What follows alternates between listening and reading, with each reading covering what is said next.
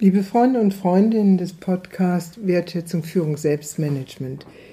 In diesem 39. Podcast befasse ich mich mit der Frage der Sekundärtugenden in Deutschland, deren Würdigung und ethischen Einbindung.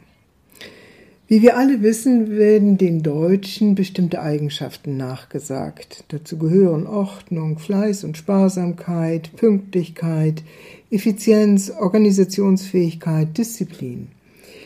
Das hat nicht zuletzt dazu beigetragen, dass wir außerordentlich erfolgreich weltweit sind, weil die Waren, die in Deutschland hergestellt werden, ein Ausdruck genau dieser Fähigkeiten sind. Man spricht da auch von den sogenannten Sekundärtugenden. Auch hier ist das kollektive Erbe in Deutschland nicht zu vergessen. Denn im Nationalsozialismus wurden genau diese Tugenden, diese Sekundärtugenden auf das intensivste missbraucht und auf ein Todesprojekt gelenkt. Wir wissen alle, in welchem Ausmaße die KZs und das System des Tötens ein Ausdruck von Organisation und Effizienz waren und dass sich die Bevölkerung aus Angst oder aus Bereitschaft, daran mitzuwirken oder wegzuschauen, in dieses Projekt der Tötung und der Vernichtung einordnen ließ. Also gehorsam war, eine weitere der deutschen Sekundärtugenden.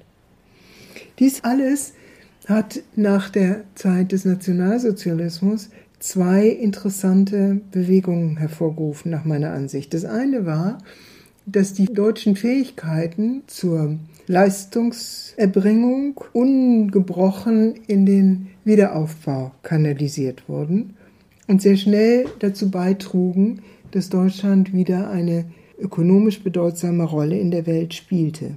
Das andere war, dass gerade in der Generation der 68er, aber bis heute nachwirkend, ein ausgesprochen schwieriges Verhältnis zu Disziplin, zu Gehorsam und zu all diesen Sekundärtugenden wie Ordnung, Fleiß und Sparsamkeit hervorgerufen hat.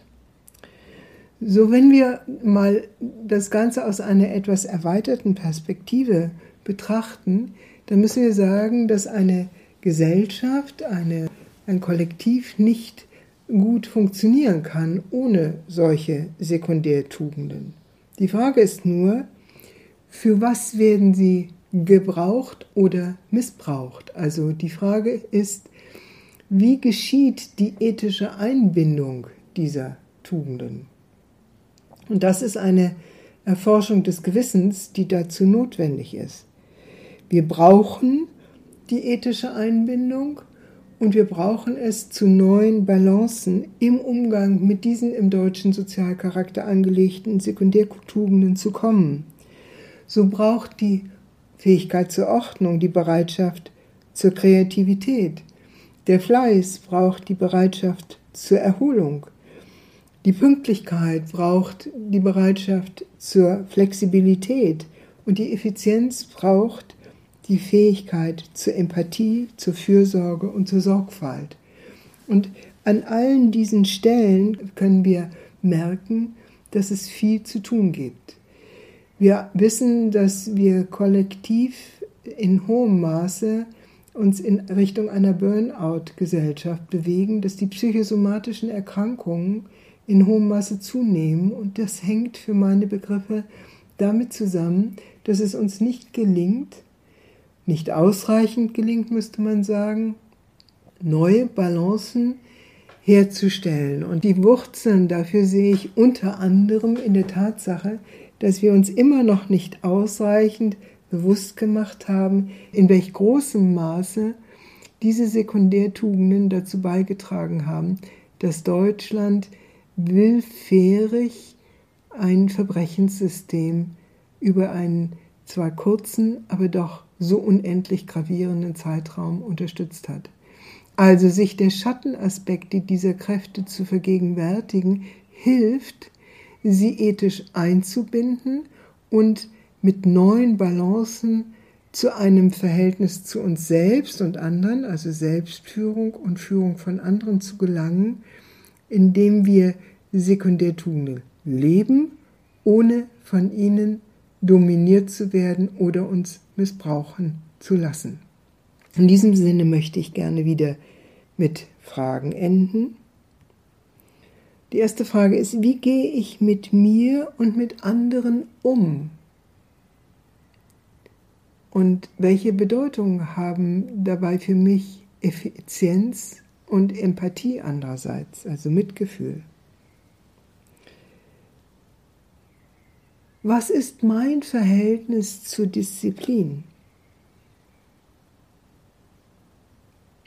Und was ist mein Verhältnis zur Empathie, zu Spiel, zu Freude, zur Kreativität?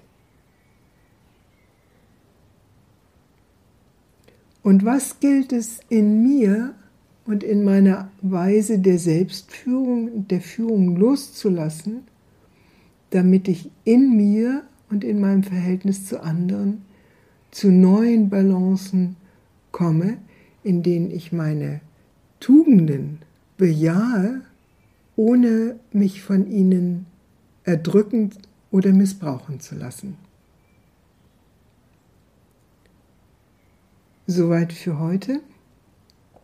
Wenn Sie mehr dazu wissen wollen, lesen Sie es nach in meinem Buch Deutschlands Chance mit dem Schatten versöhnen, das 2013 im Europaverlag Berlin erschienen ist.